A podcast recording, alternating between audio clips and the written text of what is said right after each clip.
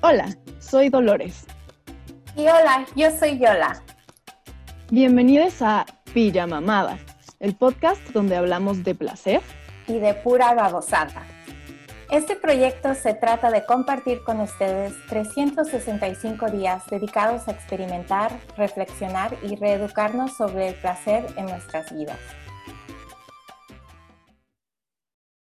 Bienvenidos una vez más a, no, maldita sea, bienvenides, bienvenides una vez más a este su podcast favorito donde Yola y yo hacemos el ridículo para que ustedes estén entretenidos.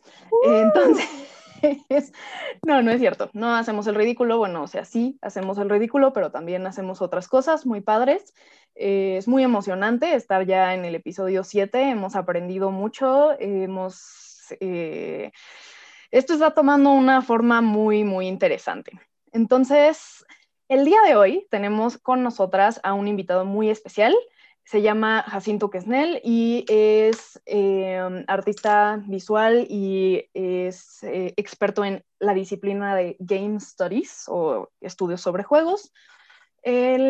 su trayectoria ha em, abarcado proyectos como cómo construir tejido social a partir de los juegos. Entonces, tiene, ha participado eh, tanto desde la investigación como desde el desarrollo de eh, proyectos en cosas muy interesantes y va a estar muy padre tener su voz aquí con nosotras para platicar sobre el placer de jugar, que es nuestro tema del día de hoy. Eh, Jacinto, ¿quieres presentarte con nuestros escuchas? Nuestras escuchas, carajo, estoy muy normativa el día de hoy.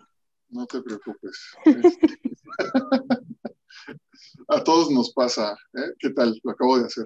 El, el... adrede, que conste, perdón. Pero, eh, sí, la verdad es que este tema es muy interesante.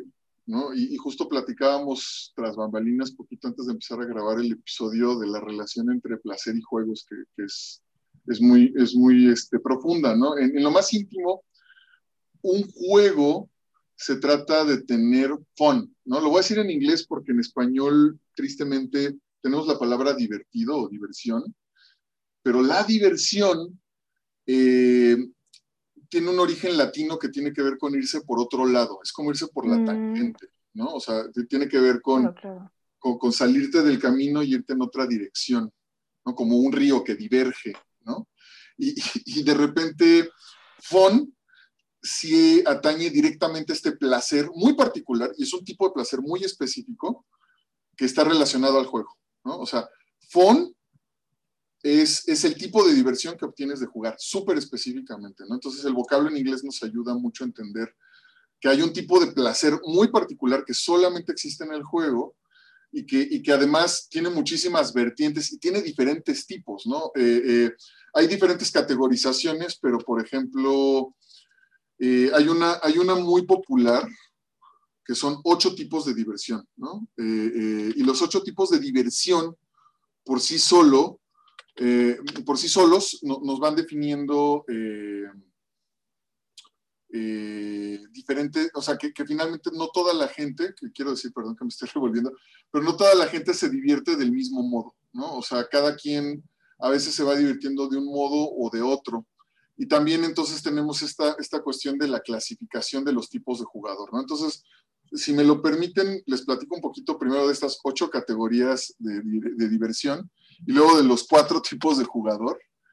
Eh, eh, las ocho, en las ocho categorías de diversión de LeBlanc, es Marc LeBlanc el que hace estas primeras este, ocho categorías, y él mismo dice que son insuficientes, ¿no? Él dice, eh, ahorita puse ocho, pero todo el mundo le, se, le puede ocurrir una novena, una décima, o sea, él no está diciendo que es una, es una categorización limitada, pero él identifica sensación como un tipo de diversión que obtienes sobre todo, eh, digamos, a través de los sentidos, ¿no? O sea, eh, es como el sentido placer, el placer, sensorial, ¿no? esa es la sensación. Eh, luego, otro tipo de diversión es la fantasía. cuando en el juego estás creyendo otras cosas o cuando estás construyendo otras cosas a través del juego, cuando el juego tiene una suspensión de la incredulidad, como decía eh, eh, Walter Coleridge, por ejemplo. O sea, cuando ya dejamos de preocuparnos por el mundo real y nos metemos en este mundo del juego, hay, un, hay, un, hay, un, hay una fantasía de por medio. Y esa fantasía tenemos que entender que no es nada más de, de Dungeons and Dragons o de los videojuegos o esas cosas. También en los deportes, o sea, el valor de una playera de un equipo o el valor de que, una, de que un balón cruce una línea, eh, eh, son valores que le estamos agregando como humanos y forman parte de la fantasía del juego, ¿no? Eh, tal cual. Y luego ahí está el valor de la narrativa, que aquí hay que entender que también este es clave, porque normalmente, aunque los juegos los experimentamos de, los otros ocho modos, es normalmente el valor narrativo de, un juego el que se queda con nosotros después. O sea, ocho años después de un partido, ocho años después de una sesión de un juego de mesa o, de jugar videojuegos o, de cualquier juego que estemos haciendo, ¿no? incluso, eh, incluso este, dentro de la diversión íntima, lo que, nos vamos a, lo que vamos a encontrar siempre es que la narrativa es lo que se nos queda, la historia. O sea, la historia que estamos contando de eso que pasó es lo que se, es lo que se nos está fijando en la memoria. Luego el reto es divertido, es decir, aquí empezamos ya con tipos de, diversión medio extraños porque normalmente si las cosas son muy fáciles son aburridas y si las cosas son muy difíciles son desesperantes. Entonces hay un punto de reto donde las cosas están siendo fun, están siendo divertidas, nos está causando placer y ese placer está modulado de diferente modo en cada quien. ¿no? Entonces hay, hay, hay juegos súper, dirían la, gente que está en videojuegos, muy try hard, ¿no? Este, que son muy, muy difíciles, como Dark Souls o algo así. Y a la gente le encanta ese tipo de reto extremo, pero, pero hay otro tipo de jugadores que dicen, no, a ver, yo lo quiero todo facilito, no quiero tanto reto, porque al final esas cosas, todos estos tipos de diversión se van modulando de manera individual. Luego está la diversión que nos da estar en comunidad, ¿no? El fellowship, dirían en, en inglés, y tiene que ver con, con el juego como un marco social y el juego entonces se convierte en un pretexto para conocer otras personas. ¿no? El descubrimiento, que es el juego como un campo no, no este, mapeado, ¿no? Y la, y la expresión que tiene que ver con el juego como un autodescubrimiento, es decir, me estoy expresando a través del juego, ¿no? Entonces, por ejemplo, en videojuegos también hay ejemplos muy, muy claros. Habemos, y yo me incluyo en este rubro, personas que pasamos muchas más horas editando a nuestros personajes, cómo se ven, la ropita que traen, este, cómo se llaman, eh, eh, eh, el, tipo de voz que traen, que jugando el videojuego realmente, ¿no? O sea, el videojuego pasa un segundo grado. y estamos Tengo que admitir que yo hago eso. Como en Cyberpunk, en el nuevo de Cyberpunk que salió. Sí, sí, sí, exacto. Entonces, justamente, justamente aquí el chiste es cuando, cuando te enfrentas a este tipo de situación, pues estás buscando el juego como un espacio de expresión personal, ¿no? Ya no es tanto eh, eh, eh, lo, que, lo que viene dado en el juego, sino el juego como un espacio de posibilidades, que también, ojo, conecta con una característica bien importante del juego, que es para que un juego sea juego, el final no puede estar predestinado. O sea, hay cosas que parecen juegos o son objetos lúdicos, pero no son juegos en sí, como los pozos, por ejemplo, los rompecabezas, como tienen un, final, siempre tienen el mismo final, no son juegos en el sentido más estricto. Si son objetos lúdicos, sí los estudian los Game Studies, si lo queremos ver así, pero los rompecabezas están en una categoría diferente de lo que vamos a hablar hoy, porque los rompecabezas siempre tienen el mismo final. O sea, estás buscando ese final, ¿no? Eh, y, el juego, como lo estamos entendiendo hoy, va a ser un espacio expresivo de exploración, donde el resultado nunca es el mismo, jamás, ¿no? Y luego el octavo, el, octavo modo de diversión, que yo creo que les va a dar mucho de qué hablar y va a decir mucho de qué tipo de jugadoras son, que es el, juego como sumisión. A ah, cara y que me sabes, no contestes. No. No, pero cuando... Perdón. No, no, no, no, adelante, que lo vas a explicar ahorita porque en que dijiste el juego como sumisión, yo como que, ok, pero... como submission. Adelante. ¿no? que es el, juego como algo que te atrapa para pasar el tiempo y te dejas ir. O sea, de repente, este es un tipo de, diversión muy curioso de explicar, pero yo diría que hay una sensación, hay un momento donde estás jugando y hay una especie de abandono del ser. y ya no eres tú, ya estás jugando de manera automática, ¿no? Y puede ser cualquier cosa, o sea, puede ser ajedrez, puede ser un deporte, ¿no? Eh, algo, digo, no, no, necesariamente el deporte, en un partido creo que está difícil, pero por ejemplo, si estás jugando básquetbol, esta cosa de tirar canastas constantemente, ¿no? Y ya no estás pensando, estás pensando en otras cosas, pero, pero el juego te está ayudando a, a tener este estado de abandono ah. de, lo que, de lo que digamos, ya no estás reflexionando, sino que ya lo estás haciendo de manera muy automática, justo. Sí, como, entrega a la acción, ¿no? Como entrega a la acción, exactamente. ¿Se podría decir como un tipo de meditación? Justo, como un tipo de meditación. Y hay mucha gente que ese es el tipo de juego que quiere, ¿no? Me parece que esto suena muy parecido a algo que, que plantean en un... Ay, uno de esos libros que fueron bestsellers domingueros en algún punto, que se refiere a estados de flow, eh, no estoy diciendo que lo que plantean no esté padre, solo eh, I take it with a grain of salt, porque, pues bueno, el, grupo de libros con el que suele venderse no son, no son libros como muy serios, pero, pero bueno, el disque estado de flow al que se refieren como este estado en el que estás tan inmerso en lo que estás haciendo que no sientes el hambre, no sientes la sed, si has estado parado por ocho horas parada, parada por ocho horas, no lo sientes, eh, ¿dirías que se relaciona con esto? Puede ser, pero sería como un caso muy extremo, ¿no? Y seguramente hay videojugadoras que han llegado a ese grado. O sea, lo, sé, pero, pero justamente, y de hecho, fíjense, es nada más en eso que de repente podríamos empezar a clasificar a los juegos como una adicción, que también es todo un tema, ¿no? Yo, yo realmente eh, no creo que el juego sea adictivo por naturaleza, ¿no? Eh, eh, pero obviamente hay adicción a todo tipo de cosas, ¿no? Entonces, pues, el juego no es la excepción, y menos si produce algún tipo de placer, ¿no? O sea, si el juego justamente es tan placentero y produce tantas endorfinas en tantas direcciones y además conecta con tanto de la naturaleza humana, pues obviamente se puede traducir en adicción en algunas personas, ¿no? Pero, pero sí hay que, Digo, sí quiero aclarar que por lo menos desde mi perspectiva, ¿no? y de la de muchos de los que nos dedicamos a este tipo de estudios, el juego no es inherentemente adictivo. O sea, no está en la naturaleza del juego producir adicción, más bien se genera eso en ciertas personas, porque además cuando hablas de adicción ya estás hablando de patología, ¿no? Que además el, con el juego más bien hay, mucho, hay mucha construcción positiva, además histórica, ¿no? O sea, creo que el juego forma parte importante de, nosotros como humanidad, ¿no? de todos nosotros como humanidad, desde antes de que fuéramos humanidad. Eh, eh, tenemos que partir de ese punto, ¿no? Eh, sí, sí, no, ha llegado a los tipos de jugadores, pero, pero, pero mira, fíjate.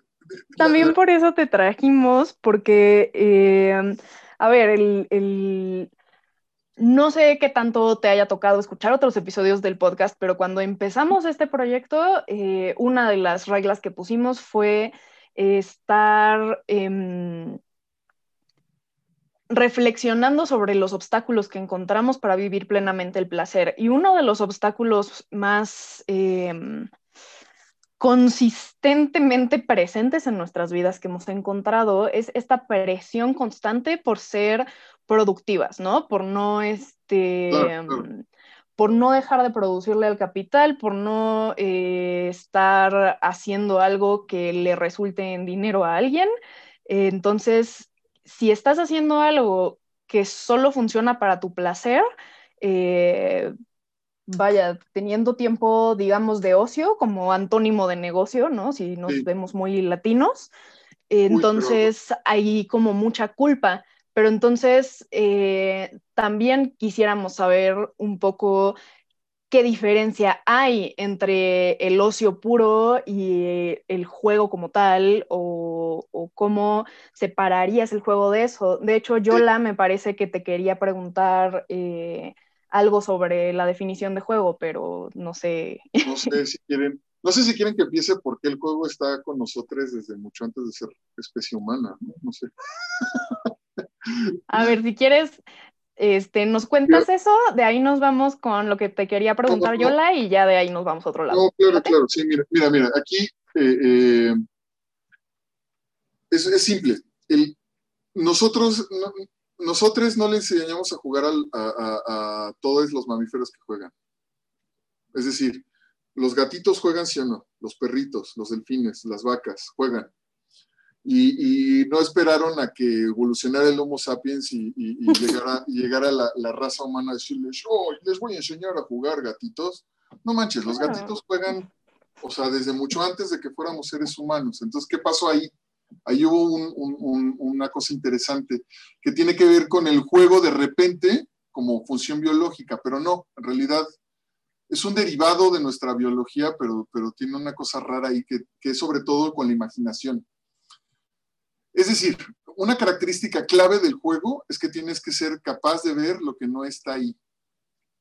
Por ejemplo, el valor de una portería o por ejemplo una historia que te están contando, o, sea, tienes que ver las cosas que no están ahí. Y para eso necesitas una parte del cerebro, que es el lóbulo frontal, que, está sobre todo desarrollado en mamíferos y está ausente en, los, en las demás especies. Entonces, hay especies que tienen comportamientos que recuerdan al juego, ojo, las abejas, por ejemplo, o algunos cardúmenes de peces, pero el juego, como lo entendemos hoy también y como lo entendemos los seres humanos, es, una, es, un producto de la imaginación. O sea, sin lóbulo frontal no hay juego. Pero también pareciera que el solo hecho de que exista el lóbulo frontal produce el juego.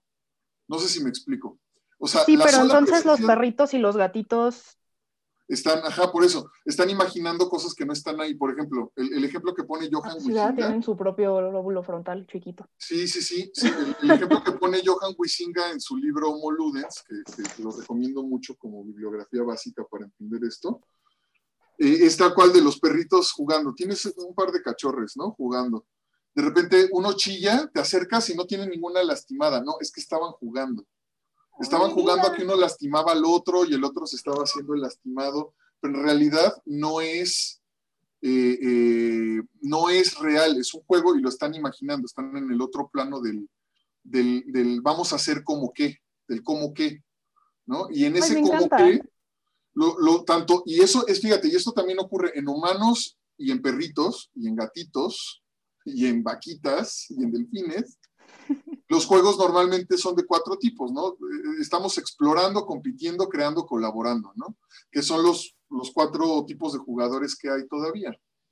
O sea, están los jugadores que juegan para, explorar, están los jugadores que, están más bien socializando a través del juego, están los que están buscando demostrar que, son, que pueden lograr algo, ¿no? O sea, se ponen una meta y están rompiendo esa meta, por ejemplo, un récord o, o una meta personal y están quienes nada más eh, eh, están ahí para crear cosas nuevas, ¿no? Y ver qué, estamos logrando. Pero al final, explorar, competir, crear o colaborar sigue siendo la, clave, ¿no? Con todos, con todos los juegos. Entonces, e, eso está ahí desde antes de que seamos seres humanos, ¿no? Y, se viene con nosotros. Y además, dice Johan Wisinga, y es que ahí va la mera, mera cosa, yo creo que aquí doy pie a la pregunta que tenían para mí, este, porque ahí va tal cual el juego es más viejo que la cultura. O sea, el juego está ahí antes que la cultura. Porque justo estas especies que acabo de escribir bajo una perspectiva antropocéntrica, no podemos decir que tienen cultura, pero aún dentro de la misma postura antropocéntrica, sí podemos decir que tienen juego. Entonces, tienen juego, pero no cultura. Entonces, el juego precede a la cultura, ¿no? Por lo menos cronológicamente. Pero también eh, en su misma lógica interna primero jugamos con palabras y después hacemos poesía. Primero jugamos con reglas, después tenemos leyes. ¿Vale? Primero jugamos a que, eh, a que un país es mejor que otro en un deporte y luego podemos tener guerras. Pero justamente ahí es de repente donde entra la función positiva del juego, que está muy mal entendida, ¿no? Este, el juego puede servir como un gran regulador y como un gran modelo de aprendizaje para cosas que no tenemos que hacer en el mundo real. Si jugamos a la guerra, podemos evitar las guerras de verdad. ¿Vale? Si jugamos con las palabras, podemos descubrir nuevas formas de lenguaje. O sea, hay, muchas cosas muy positivas del juego como pensamiento exploración, ¿no? Y, como, y, como, y aparte como fortalecimiento de todas nuestras competencias, ya poniéndome muy pedagogo, en el juego puedes fortalecer cualquier competencia, ¿no? Entonces, Hay una cosa que viene de la ilustración y de la revolución industrial, que creo que es con lo que, están peleadas ustedes, eh, que, es una gran enfermedad, que es entender eh, primero la separación de disciplinas, ¿no? Y cómo el juego es una cosa que está independiente de todas estas otras cosas, cuando en realidad la separación de disciplinas o de ideas es un mito, que es muy útil para el pensamiento, pero sigue siendo un mito, ¿no? Las cosas están todas unidas. Y luego, en segundo lugar, que algunas disciplinas son más importantes que otras, porque de la revolución industrial y de la ilustración heredamos esta noción de que la ciencia es ciencia en la medida en la que se parece a las matemáticas, ¿no? Y entonces entre más te alejes de las matemáticas, menos ciencia eres, cosa que también, bueno, perdón, pero desde la perspectiva más contemporánea de la ciencia es ridículo. Hay muchas formas de obtener conocimiento, ¿no? Pero también de ahí viene que todavía, hoy en día, mientras estamos grabando este podcast, mientras yo estoy en una universidad dando clases sobre el tema de juegos, hay primarias en México donde los niños tienen prohibido jugar, donde una niña no puede acercarse a un juego durante el recreo nada más puede comer durante el recreo, porque la escuela no es para jugar. A jugar a su casa o con sus vecinites, no, lo que tiene que hacer es estar estudiando, ¿no? Y el juego es una cosa que no pertenece a la escuela. Pueden creerlo en la primaria. y hay primarias así hoy en día, ¿no? Honestamente, a mí, eh, bueno, yo creo que sí lo saben porque alguna vez lo dije, pero por si no se acuerdan, yo soy pedagoga y no sé si es por eso o si es por corazón de pollo, pero me parece especialmente vil y despreciable atreverse a prohibirle jugar. O sea, a un niño, una niña, un, una niña, da igual. Yo sé que el juego es algo que es importante en todas las etapas de la vida, pero se me hace especialmente mezquino prohibirlo en la infancia. Claro, justo, justo. O sea, imagínate, imagínate. Pero no, o sea, aparte en un espacio de aprendizaje, donde la forma natural de aprender como mamíferos es a través del juego.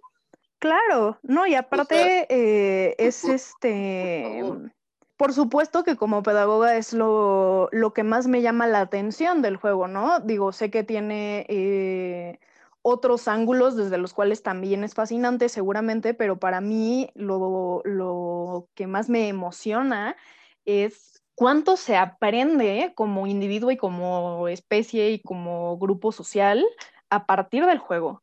Exacto. Bueno, y eso es la, justo como decías, es la punta del iceberg, ¿no? Porque el juego como experiencia de aprendizaje, creo que secundaria, eh, o sea, ocurre de una manera secundaria al juego como, como placer, ¿no? O sea, primero el juego es placer y luego el juego es una experiencia de aprendizaje. Claro, pero el hecho de que el juego pueda ser una experiencia de aprendizaje implica que el aprendizaje puede ser placentero. Y no, no, no. Entonces eso es maravilloso porque estamos en una cultura donde no siempre el aprendizaje ha sido eh, sufrimiento, pero tiene mucho tiempo y es muy común que se le relacione con aburrimiento, con sufrimiento, con posturas muy eh, irónicamente antipedagógicas, eh, cosas como la letra con sangre entra y, ay no. Bueno, es lo, que, es lo que estamos tratando de cambiar tú y yo, ¿no? Y muchísimas más personas que están en esto del aprendizaje, ¿no? Eh, al final del día, o sea, justo eso es lo curioso del juego. Casi nadie juega para aprender pero todos los juegos son experiencias de aprendizaje. Ojo, fíjense lo que acabo de decir todos los juegos son experiencias de aprendizaje, todos. Ahora, el problema es controlar qué aprendes, porque no de todos aprendes las mismas cosas y no necesariamente de todos aprendes cosas que son positivas en tu entorno o en tu contexto específico, ¿no? Pero, pero, pero bueno, de todos aprendes algo. Está cañón, porque entonces la responsabilidad de quienes hacemos juegos es muchísima. No, es claro. Claro, claro. Este, no, espero no estarme yendo mucho por la tangente, pero yo quisiera preguntarle a Yola, así como a mí lo que me jala es el aprendizaje por pedagoga, a ti como escritora y como persona, ¿qué es lo que más te, te emociona del juego como tema? Yo siento que lo, bueno, no sé si la palabra mercurial tiene el mismo significado en español, pero vaya, el hecho de que sea tan maleable, porque ahorita muchas de las cosas que estaba describiendo a mm. Jacinto son cosas que yo he sentido cuando leo, ¿no? Entonces eso de suspender, eh, de creer en algo que no estás viendo. Claro, claro. Ah, en, ¿cómo se llama? Perderte casi de manera meditativa. Y, y cuántas de esas cosas se extienden de, de, algo que veo en la página a acciones en la vida real. Cuando era niña, ah, esto incluía como, ah, bueno, yo voy a ser tal persona del libro y, y, voy a, y mis amigos van a hacer esto, o voy a imitar a esta misma experiencia de la que yo, leí. Entonces, siento que es muy interesante porque abarca más dimensiones de las que yo previamente uh, incluía el juego, vaya. Claro. Claro, fíjate, aquí es bien interesante porque tocaste, creo que tocaste un, un punto bien, bien, bien este, clave también para entender la situación actual del juego, ¿no? Incluso en relación al placer también. Cuando un grupo grande de personas o personas de otra época, si lo queremos ver de ese modo, eh, ve que la gente está obteniendo placer de algo que no entienden, lo satanizan. Y fue el caso de la literatura fantástica en las bibliotecas. O sea, no se nos tiene que olvidar que Don Quijote estaba prohibido en las bibliotecas, bueno, en algunas bibliotecas, porque era fantasioso, ¿no? Rolando Furioso y las novelas de caballeros estaban prohibidas porque eran novelas. Y hubo un debate muy fuerte que se peleó en otra época, en otros siglos atrás, de si las bibliotecas deberían tener libros de ficción dentro de sí o no. Fíjate nada más, ¿no? Este, o sea, la discusión era si la ficción debía estar dentro de las bibliotecas o no, y los que leían mucha ficción eran locos, como justamente Don Quijote, ¿no? Eran personas locas. Y ahora, eh, ya con que alguien lea ya es una persona magnífica y muy letrada, ¿no? No importa que esté leyendo eh, eh, literatura chatarra, que también hay, ¿no? Y de todo hay, hay, chatarra, también hay videojuegos chatarra y todo chatarra, ¿no? Este, pero ya dices, oye, ya es un gran logro que lea. Ah, pero eso sí, juega videojuegos, híjole, seguramente es una adicción, está mal, eso no, eh, no pertenece, ¿no? no pertenece al ámbito universitario, no pertenece a la biblioteca, porque, a ver, hay muchas bibliotecas que ya están poniendo videojuegos dentro de la biblioteca, además es un gran éxito, porque las bibliotecas tienen que evolucionar con el tiempo. No se nos debe olvidar que la biblioteca pública es una figura relativamente reciente, igual que el museo. O sea, esas eran colecciones privadas, las tenían personas privilegiadas. A mí la, biblioteca, pública, se me hace una maravilla. sí, sí. Es un espacio increíble. La biblioteca pública y el museo son espacios que también se los debemos a esos mismos movimientos que estoy criticando. O sea, también se los debemos a la misma revolución industrial e ilustración que trajeron muchas cosas malas, trajeron cosas buenas, ¿no? Como el museo, la biblioteca pública, pero que tienen que evolucionar con el tiempo. Y, de repente ahora creo, y sí creo que es el futuro de los museos y las bibliotecas, fíjate, nada más también la cosota que estoy diciendo, el futuro de los museos y las bibliotecas está en los juegos. estoy convencido de eso, estoy convencido de eso. Lo que se me hace interesante en que dijiste lo de la prohibición de los libros, tantos artículos que yo asociaría con el juego. Por ejemplo, ahorita estaba pensando mayormente en las bicicletas, ¿no? Que hubo una época en la que a las mujeres eh, se hizo la gran campaña para que no montaran una bicicleta porque ah, se iba a volver todo este revolú y que las mujeres iban a querer hacer tal cosa o tal cosa no, o también hablar por teléfono o tener ah, bolsillos en, en la ropa, como se ha hecho campañas grandes para que no existan estas cosas o para que ciertas personas no tengan acceso a esto y cuánto han facilitado ah, la manera en la que jugamos, ¿no? Entonces, por ejemplo, ¿cuántos juegos no hay de bicicletas? ¿Qué de carreritas? ¿Qué esto? ¿Qué lo otro? ¿Y cuántos juegos no metes en los bolsillos? Por ejemplo, yo estoy pensando en fiestas a las que he ido y llevo mis cartas de uno, ¿no? Porque, ay, pues traigan algo. Y, y pues como habíamos discutido previamente, yo soy ñoña, pero entonces, ¿qué haces? Me encanta porque traigan algo para ti es llevar cartas de uno y para mí como que automáticamente es llevar alcohol. Entonces, creo que eso habla un poco de cómo se me quedó eh, ciertas características no tan buenas de la prepa. No, pero es que, por ejemplo, en los ámbitos religiosos eh, que yo estaba, el, los juegos de mesa, uff, eran todo, eran todo. Entonces, por ejemplo, si te ibas a reunir, ah, pues lleven algo y era, ¿llevo juego o llevo ah, algo de comer? ¿No?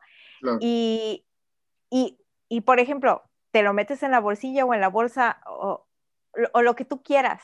O hablar por teléfono. Así hay, hay juegos que, que los haces solo, bueno, que ahora, hablando de videojuegos y todo eso, hablas con, con la otra persona con la que estás jugando, o hasta puedes hacerlo con ajedrez en línea y todo eso. Entonces, la manera en la que jugamos, que ha cambiado o que ha, no sé, la otra cosa que estaba pensando es, muchas veces hay gente que dice, no, es que no hay que ver tal película ah, porque es sexista o del pasado, ¿no? Pero muchas de, muchas de las películas antiguas que they don't age well. No, no. Sí, empezando envejecen mal.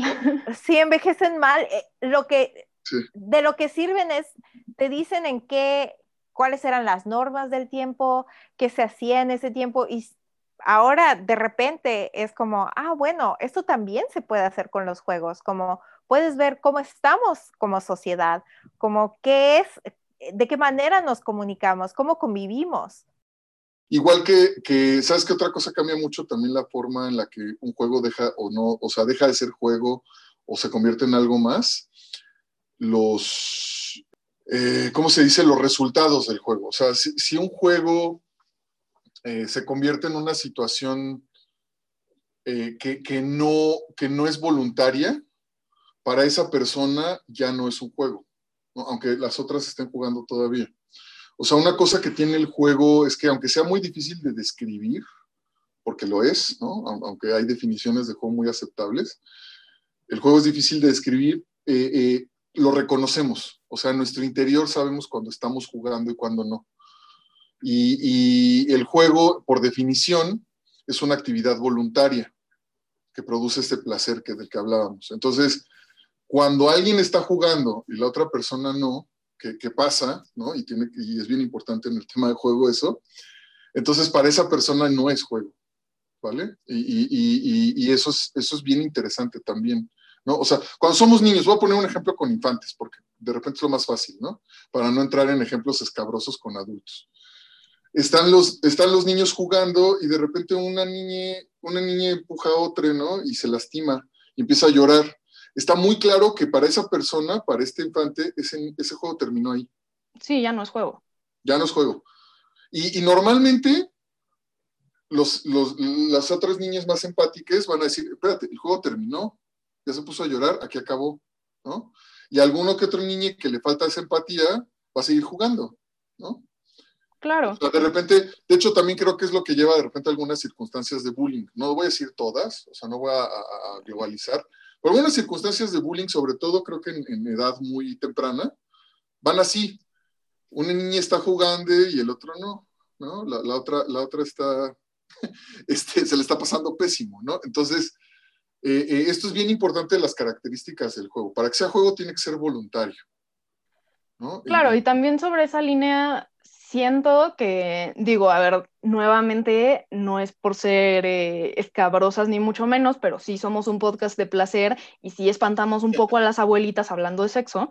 Eh, en el plano de lo sexual, eh, el juego en tanto hacer cosas imaginarias y el vamos a jugar a qué y vamos a fingir que requiere, por ejemplo, en muchos casos de cosas como palabras de seguridad, precisamente para evitar el riesgo de que la ambigüedad en la reacción de alguien para quien ya no está haciendo juego lleve a, resultados desastrosos. Justamente, justamente, ¿no? Eh, eh, eh, pero es que tal cual eso es importantísimo, ¿no? vamos, a, y vamos a irnos a, otro extremo, al otro lado del, del, extremo, ¿no? En la ficción en cinematográfica hay muchas representaciones de deportes sangrientos, ¿no? Que son muy divertidas en el cine, pero, pero normalmente es, es bien curioso el fenómeno porque para muchas veces para quien está jugando el deporte no es un juego, es un juego para quien lo está expectando. O sea, toda esta idea del deporte sangriento es bien interesante porque nos hace ver que el espacio de juego trasciende a los jugadores y los, y los, y los observadores también jugamos, ¿no? Entonces, en estas películas, los personajes centrales a veces no están jugando, pero los espectadores, o sea, y las espectadoras sí están jugando, ¿no? Y, pasa lo mismo yéndonos un poquito, eh, eh, y ahora sí regresando al plano de lo, de lo natural inmediato y de las cosas alegres que tenemos, pues pasa lo mismo con los partidos deportivos. O sea, cada espectador eh, está asumiendo para sí una playera de un equipo, un, este, un rumbo, ¿no? Y, y dice, bueno, eh, eh, ahora yo voy a ser parte de, esto, ¿no? Y, entonces me va a importar muchísimo. Y entonces que gane o pierda mi equipo va a ser que esté feliz toda la semana o que esté enojado durante un mes, ¿no?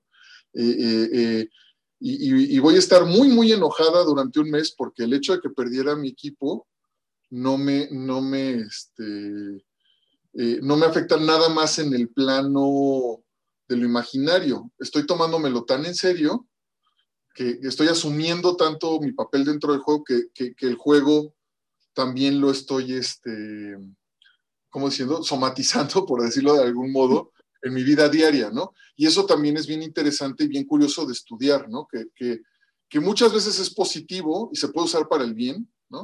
Pero también a veces es negativo, ¿no? Este, toda esta idea de, los, de, las y los hinchas, ¿no? Este, del fútbol, por ejemplo, que se clavan tanto con un equipo que cuando el equipo pierde ya cometen actos también muy salvajes, ¿no? Alrededor del juego.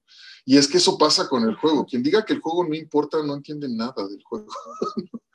claro, y, justo, a ver, es que tiene... Mm, tengo una pregunta. Ok, dijiste que el juego tiene que ser consensuado. No, eh, sí, sí, o sea, voluntario. Si estás voluntario, voluntario, okay. no voluntario. Ok, el juego tiene que ser voluntario. ¿Qué otras cosas son requisitos? Vamos a decir, ¿podrías dar un top 10 de cosas que son requisitos para que algo califique como juego? Sí, sí, está, mira, eh, otra cosa importantísima para un juego es tener un objetivo. Eh, no necesariamente el objetivo es ganar, ojo, ¿no? Pero, pero tienes que entender cuál es el propósito del juego. Eh, por ejemplo, en algunos juegos más raros, que de repente parecerían no tener objetivo, como Calabozos y Dragones, ¿no? estos juegos que juegas en la mesa en colectivo, el objetivo del juego está, es narrativo, está dentro de la narración, ¿vale? Y tú estás buscando una buena historia para tus personajes y los objetivos van dentro de los personajes que se cuentan en la historia.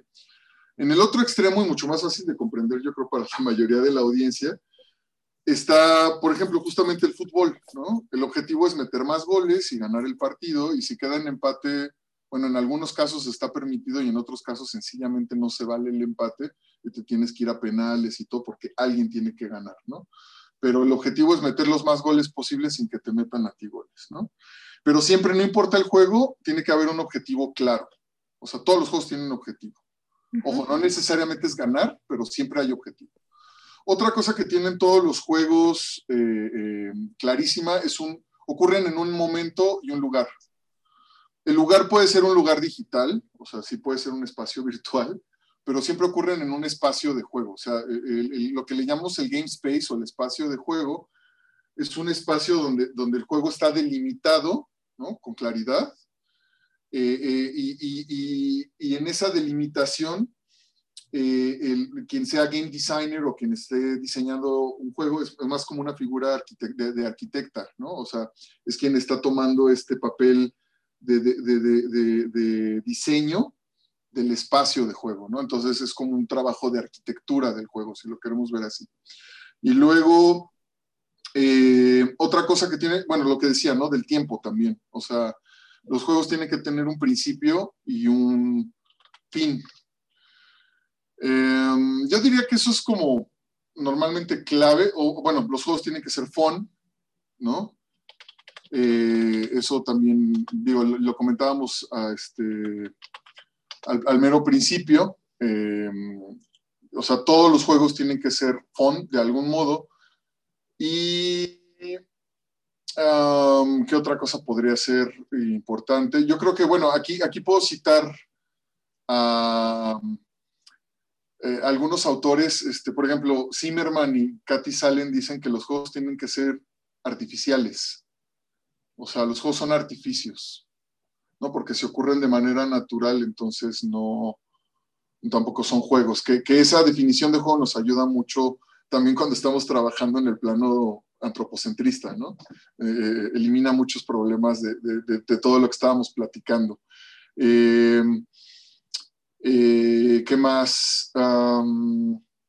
en inglés es un poquito más claro porque también play y game son cosas diferentes. Estoy buscando cómo... Y es chistoso porque yo soy nativamente hispanoparlante, pero como muchos de los textos teóricos de juegos están en inglés, me heredan algunos modelos de pensamiento, pero aquí es que el acto de jugar no es exactamente lo mismo que el juego.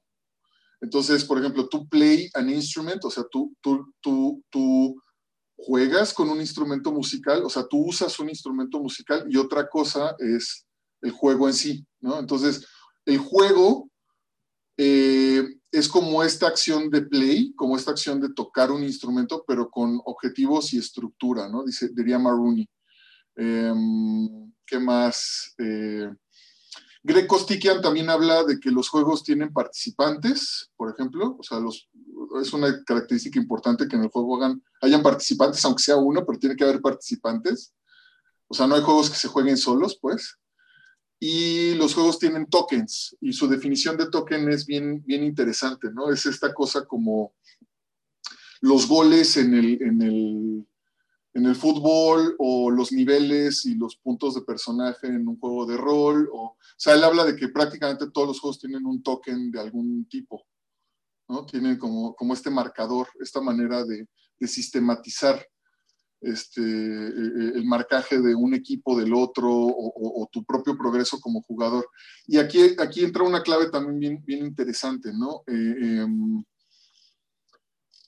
no hay una definición de juegos que sea la mayoritaria.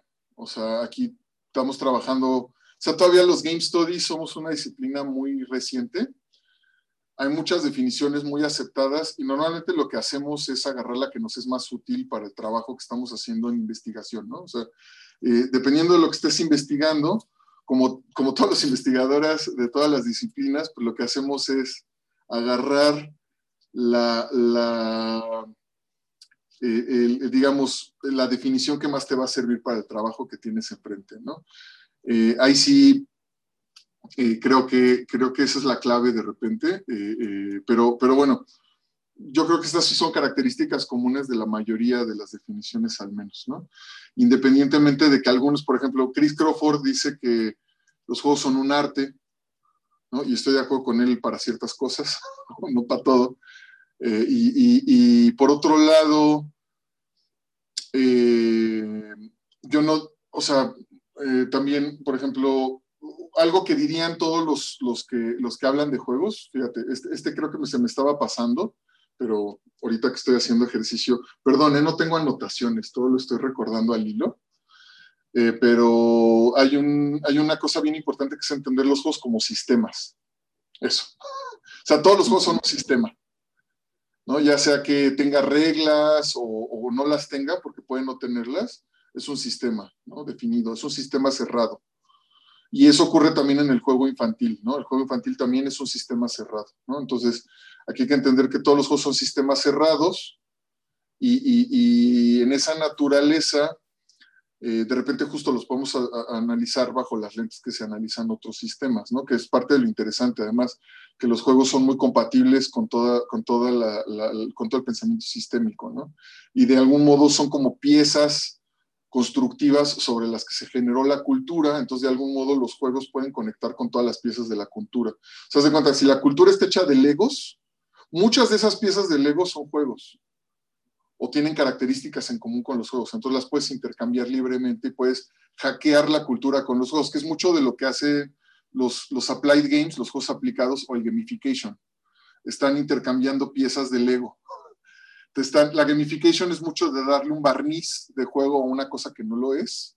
Y los applied games es usar los juegos para una utilidad específica. ¿no? Que, que, que, digo, es un pensamiento muy utilitario, pero soy súper partidario de ambas cosas. ¿no? Ahora, lo que tiene de malo la gamification es que eventualmente te das cuenta que, no es un juego. Y lo que tiene de malo los applied games es que no dejan de ser juegos. o sea. Ironía. sí, sí, o sea, no, no, se vuelven la cosa real.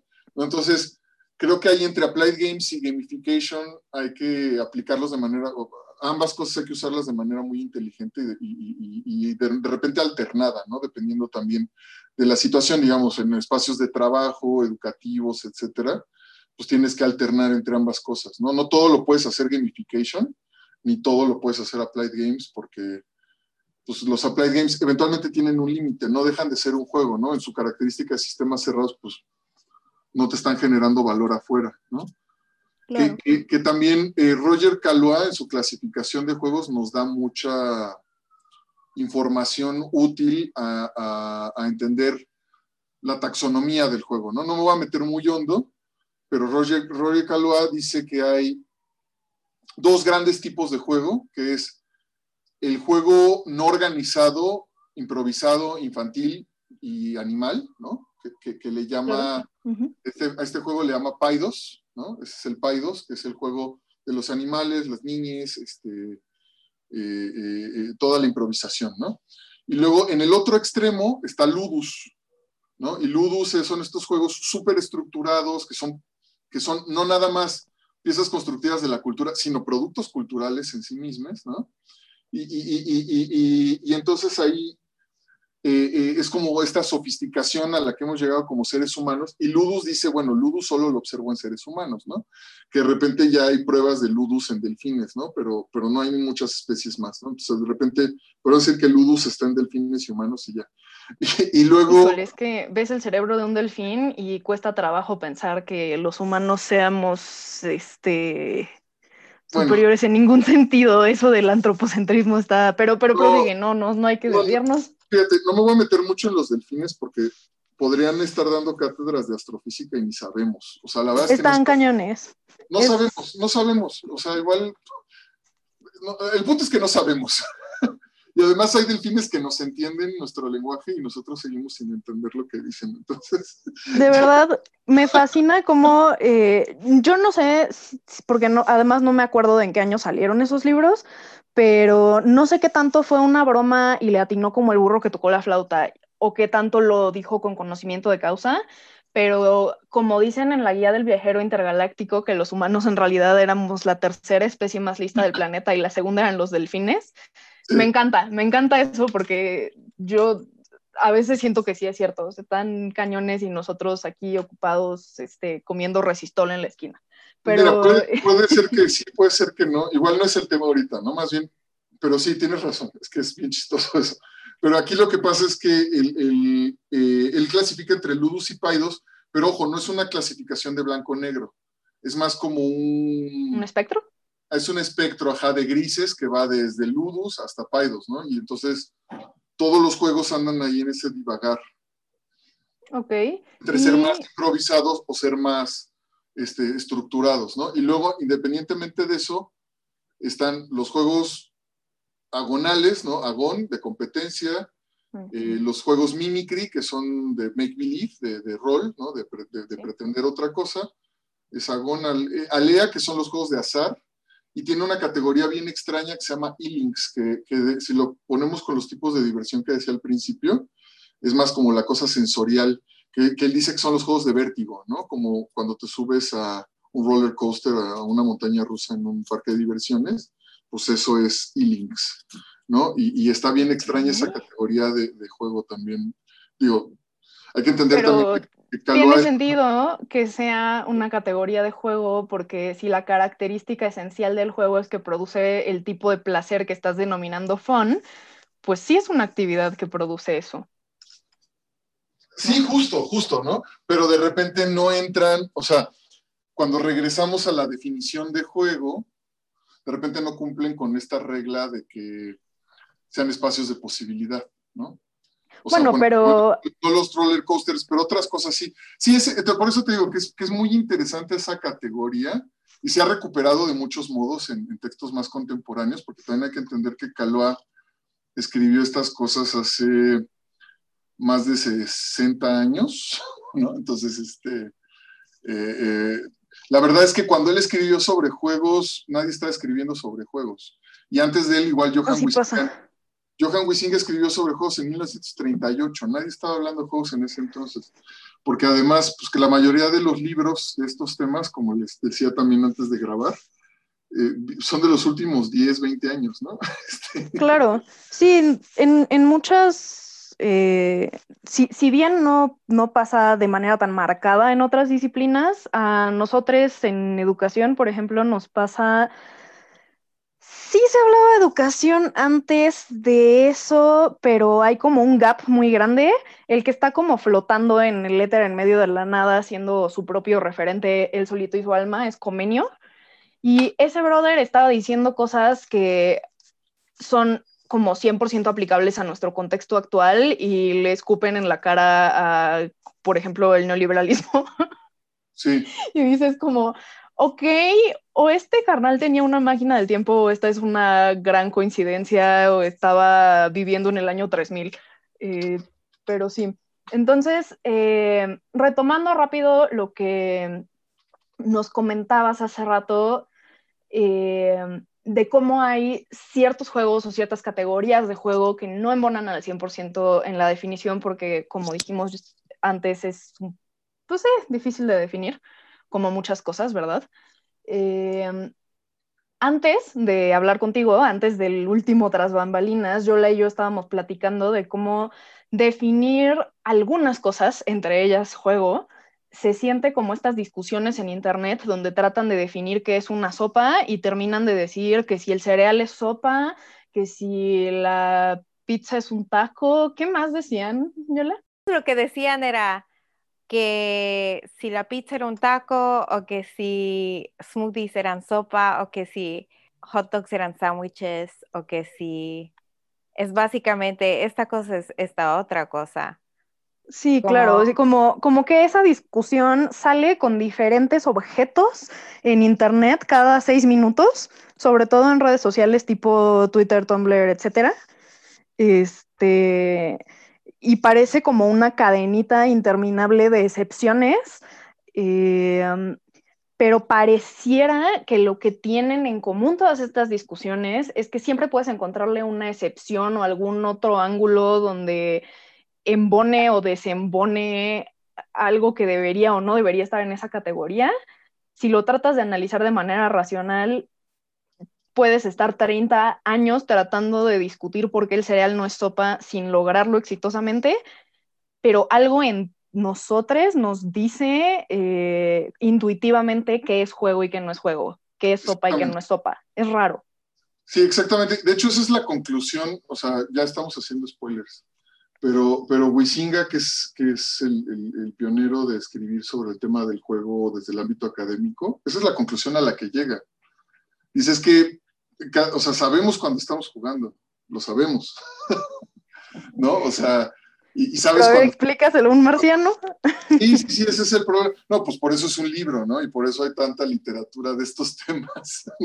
Y por eso da para tesis de doctorado de personas, porque explícaselo un marciano, justamente, ¿no? Que eso explícaselo un marciano es muy Humberto Eco, ¿no?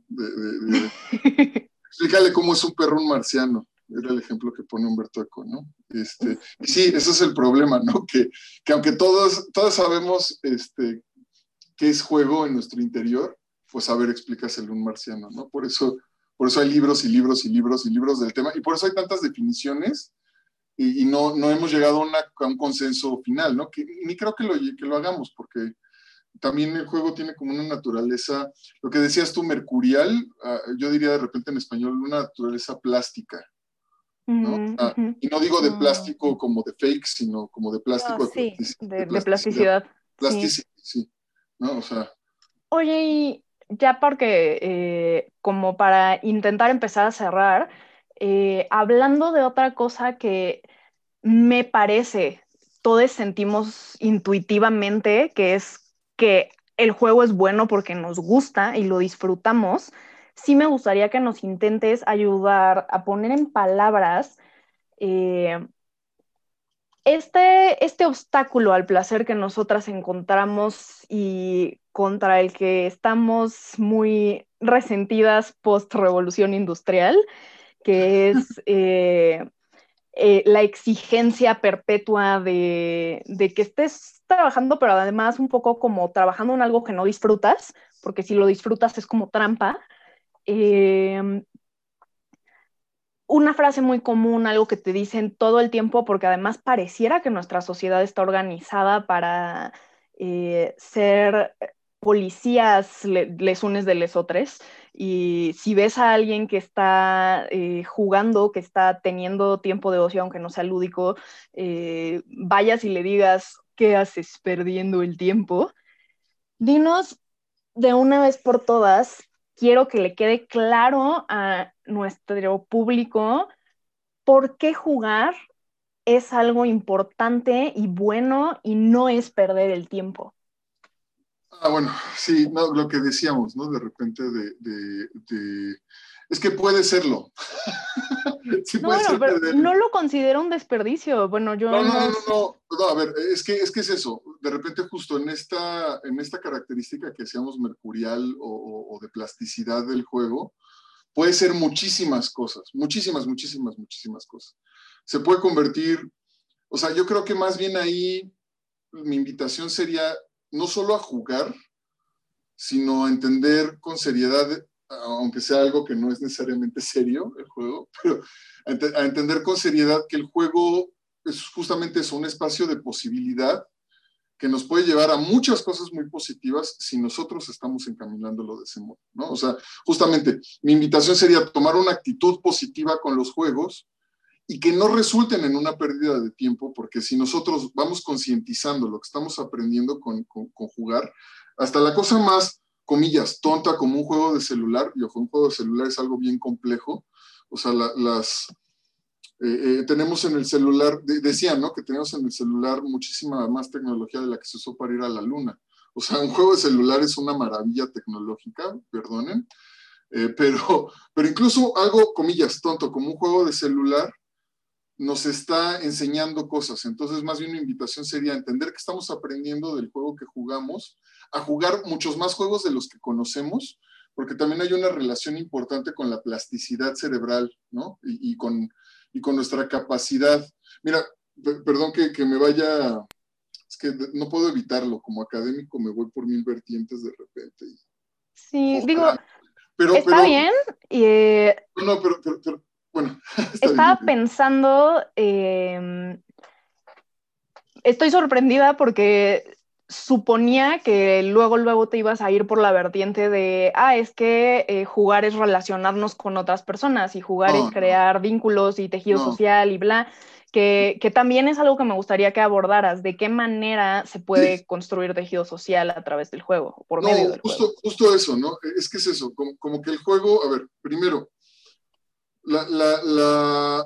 nosotros tenemos una cosa que se llama neotenia, ¿no? que es la capacidad de un ser vivo de mantenerse en la juventud toda la vida. Y los seres humanos tenemos una capacidad neoténica para el juego. O una cosa que tiene la humanidad, que no necesariamente tienen todos los mamíferos, es que jugamos toda la vida. Eso es maravilloso, porque, porque también habla de, qué tanto se puede adaptar nuestra mente a otras cosas.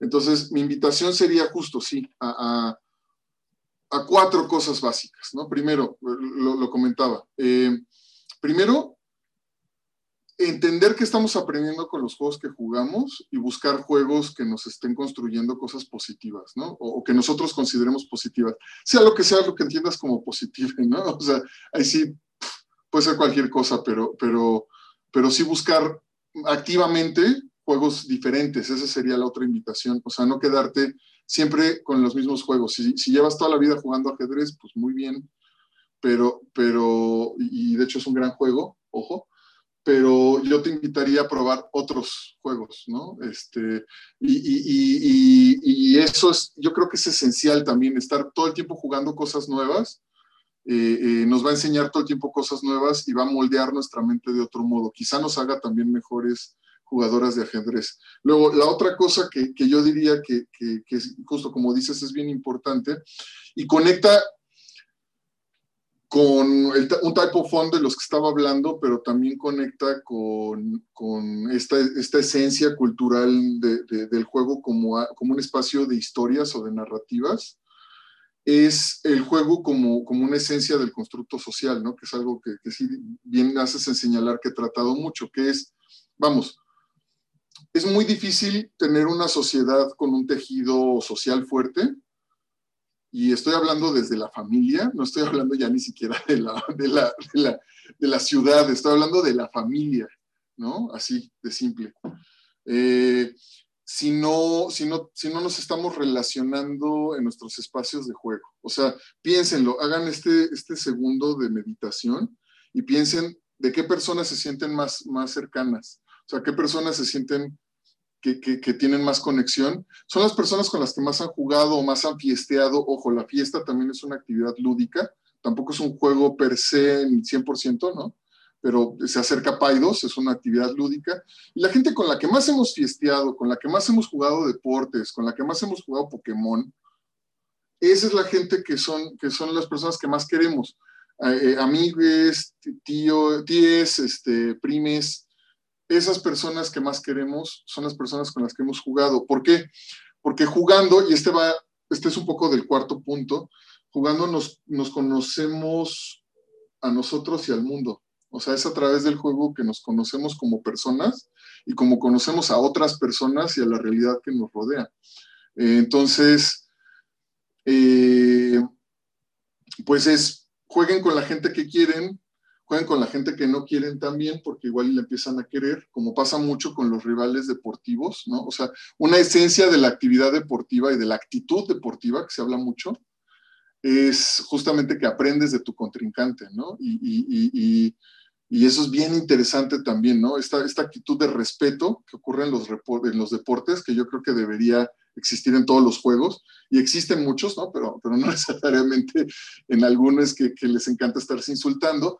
Y esta actitud deportiva te va, te va, te va a nutrir también en, esta capacidad de comprender lo que están pasando las demás personas y a, querer estas otras personas, ¿no? Entonces, eh, eso es bien importante, ¿no? Jugar, jugar justamente para construir la sociedad. Y el cuarto punto que ya medio lo toqué, pero para dejarlo bien delimitado, que es jugar para conocer el mundo. O sea, yo creo que deberíamos adoptar, y eso sí también es una invitación a toda la audiencia, adoptar una actitud de juego con todas las cosas que tenemos enfrente, ¿no? O sea, tenemos un reto del trabajo, cosas horribles, ¿no? Ahorita estamos en una situación de pandemia horrorosa, ¿no? Eh, y, yo invito, obvio, no, no, no hacerlo menos serio, ojo, no estoy invitando a, hacerlo menos, pero sí a, a, tomar una actitud lúdica al respecto y ver las cosas con curiosidad, eh, tratar de entender el sistema, cómo funcionan, ¿no? Y, ir aprendiendo también, y en esta actitud lúdica, quizá podamos resolver mucho mejor los problemas y los retos que se nos van presentando, ¿no? Este, de todo, o sea, de una relación de pareja, de, de, una, de una situación nacional, de una, de una situación laboral, o sea, el, el, trabajo constantemente nos está poniendo retos enfrente y la verdad es que si tenemos una actitud lúdica, va a ser mucho más, este, van a ver que es mucho más fácil, incluso placentero, resolver los problemas, ¿no? Eso no los hace menos problemas o los hace menos reales, pero, pero la actitud lúdica yo creo que nos ayuda muchísimo a salir adelante y a conocer el mundo que nos rodea. Este, trabajar desde, desde esa curiosidad infantil. Acuérdense cómo se sentían cuando eran niñes este, al jugar. Busquen hacer esas mismas conexiones ¿no? en la vida adulta y les va a ayudar muchísimo a diseñar respuestas a los problemas que se nos presenten. Muchas gracias por tus recomendaciones me parece eh, una gran manera de cerrar como la parte teórica de, tu participación aquí con nosotras. Y em, me comenta Yola que quiere invitarte a que tú recomiendes el reto de esta ocasión. Cuéntanos, Yola, ¿qué, qué tipo de reto quieres que nos ponga? Oh, sí, como, ¿qué recomendación o reto nos darías para que en cuanto a relacionar el juego con el placer o cómo explorar ese ámbito de las cosas? Mm, híjole, creo que voy a hacer una cosa súper ñoña y súper obvia como recomendación. Eh, yo creo que vayan con una persona que quieran. No estoy diciendo necesariamente una, pareja amorosa, o, sea, una persona que quieran, una, una, amiga, eh, un colega incluso del trabajo que le tienen un aprecio especial y propónganle intercambiar sus juegos favoritos. Ay, qué padre. O sea, yo creo que eso sería, eso es un gran, gran reto y normalmente nos hace entender mucho más de esta otra persona, ¿no? Yo creo que es algo que deberíamos hacer siempre con todas las personas que nos importan, ¿no? Este, eh, padres e hijes, este, eh, amigues, colegas laborales, o sea, cuando, cuando entiendes qué es la cosa que le está dando más placer a la otra persona, igual y no necesariamente compartes el placer, porque cada quien tiene lo suyo, pero por lo menos vas a entender mucho más de esta persona y te vas a acercar mucho, ¿no? Y, igual lo mismo si esta persona, traten de acercarse alguien que quieran, intercambien un juego. Eh, que les muestre el juego que más le apasiona y, jueguenlo y también muéstrenle a ustedes el juego que más les apasiona a ustedes y que lo juegue la otra persona. ¿no? Se van a sorprender aparte, seguramente. Y, ojo, no, no hay juego, yo no creo que hayan juegos tontos o menos, porque mucha gente dice, es que yo solo juego en celular. Bueno, es que eso es súper válido. porque luego pasa, pasan cosas muy raras, pero tenemos que entender que justo eh, ahí va relacionadas muchas cosas. La gran mayoría del dinero que sale de videojuegos eh, se mueve en el mercado de móviles. Eh, más de la mitad de las jugadoras de videojuegos del mundo son mujeres. Y, bueno, aquí es una invitación, yo creo que todas las padres deberían de jugar con sus hijos, ¿no? Este, además, ¿no? O sea, es algo que no se nos debe olvidar más allá de las clasificaciones de juegos, de que unos son para niños, otros para adultos, ¿no? O sea, la verdad es que si se nos olvida que, que, papás y mamás tenemos que jugar con hijes, eh, estamos haciendo re mal en esto del progreso. Claro, claro, ¿no? Me parece una propuesta preciosa y, de hecho me está recordando eh, muchos momentos padrísimos que he tenido incluso en el último año, que como dices ha sido dificilísimo, eh, sobre todo, especialmente un momento que tuve con mi sobrino eh, jugando a cachar la pelota, que ese, no estoy seguro en qué categoría lo pondría, en qué categoría iría a cachar la pelota, como ese juego súper básico de enseñarle a, una niña a cachar. No, pero sí, sí, justo. Cuenta como juego, ¿no? No, no, no, es que, pero, pero justo ahí, es que parece, parece muy obvio, pero ¿cómo se nos olvida que, hay que jugar con, la infancia, ¿no? Pero justo, o sea, fue un, momento súper eh, impactante para mí darme cuenta por medio de, tener este momento con mi sobrino de que sí tenía un montón de, de recuerdos felices con mi propio papá que se me habían olvidado. No sé, como, como decías hace rato, ¿no? La, la unidad incluso dentro de las propias familias sí está muy ligada al juego. Entonces está muy padre que no se nos olvide eso.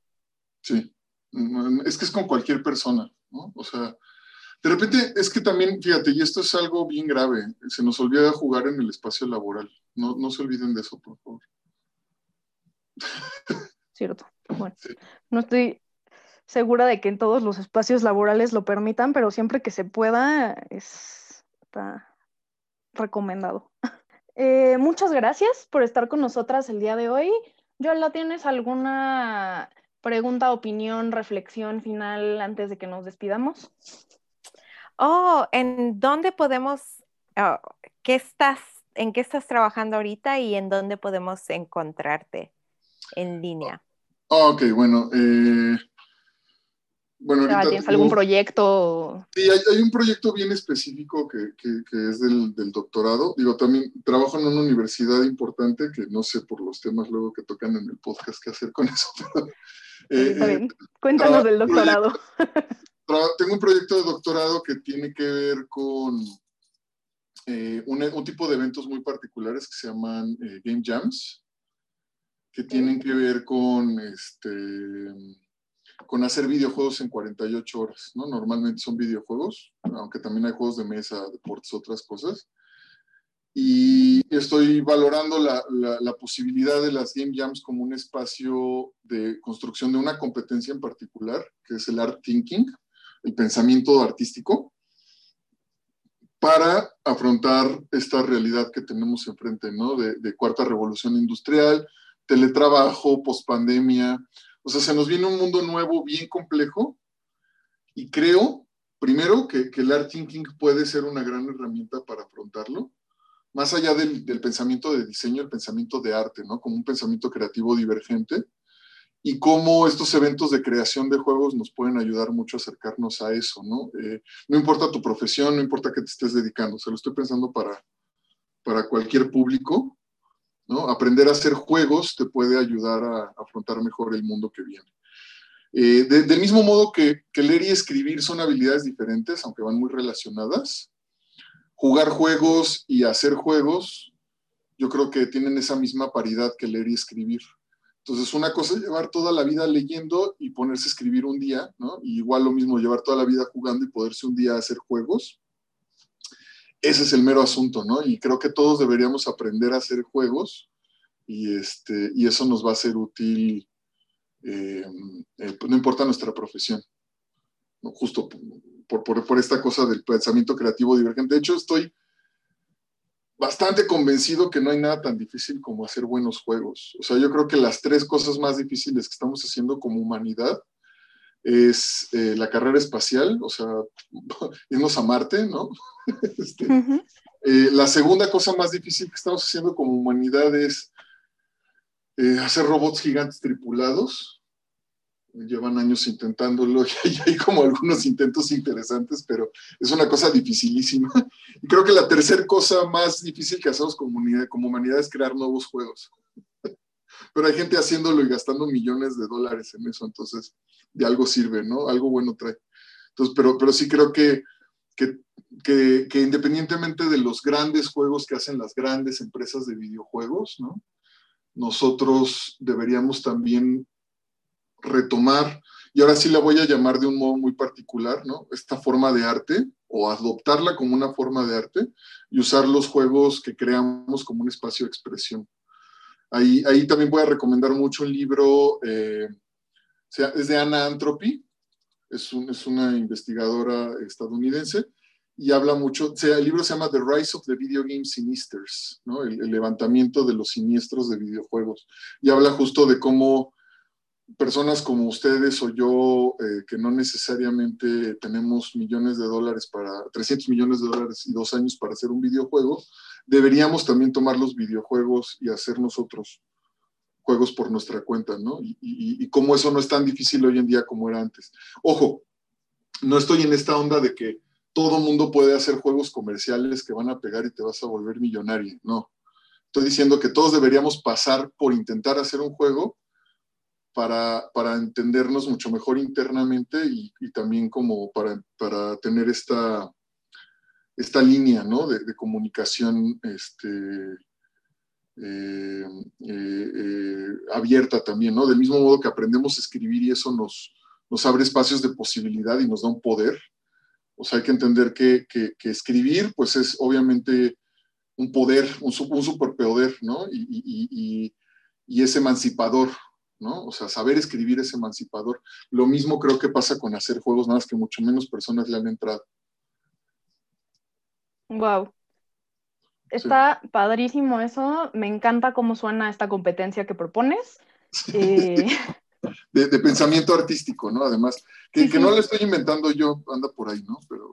Bueno, esta, esta competencia que nos traes y pones sobre la mesa del podcast, de la que nosotras no habíamos escuchado antes, pues.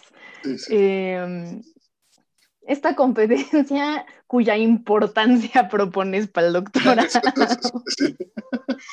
Muy bien. Pues nuevamente muchas gracias por estar con nosotras en, este episodio que más bien tuvo un poco formato de entrevista comparado con los otros que hemos hecho hasta ahora. Y em, pues ya, este, digo, está fascinante el tema. Yo creo que si fuera por nosotras nos quedaríamos otros 30 siglos, pero ya, este, para que no se nos duerma la audiencia, creo que es momento de cortarle aquí.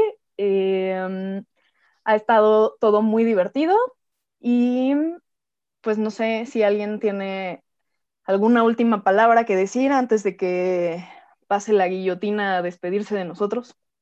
¿No? Grillos cantando, ok. Muy eh, bien. bueno, si quieren seguirme en Twitter, estoy como arroba chinto. Muy bien. Perfecto, entonces si quieren seguirle en Twitter, arroba chinto. si quieren, si quieren platicar de juegos allá. Perfecto. Pues, como siempre, gracias a todos por escucharnos. Eh, en el próximo episodio vamos a estar platicando nuevamente sobre educación sexual y su lado oscuro, o bueno, el lado oscuro que tuvo para nuestra generación. Específicamente vamos a estar hablando de los libros que fueron un gran fenómeno de eh, ventas y cultura pop en su momento para la generación de Yola fue, eh, ¿cómo se llamaba? Ay, es de este cuate, Carlos. Ah, Cuauhtémoc, hasta a mí se me olvidó el nombre. Me Juventud en éxtasis. Sí. Ajá, esa cosa. Y para mi generación fue el único, el inigualable, la basura estelar, el cubolecón. Entonces, eh, vamos a estar platicando de eso en el próximo episodio. Esperamos que lo encuentren tan aberrantemente divertido como nosotras. Ha sido un placer estar con ustedes. Somos Dolores y Yola y en esta ocasión Jacinto. Les mandamos muchos buenos deseos. Exploren su placer, intercambien juegos con sus personas favoritas y no se olviden de seguirnos escuchando, compartiendo, eh, calificando con estrellitas en las apps, stores y esas cosas que no sé cómo funcionan. Eh, porque la tecnología y yo no somos amigas. Que estén bien, nos escuchamos la próxima. Bye.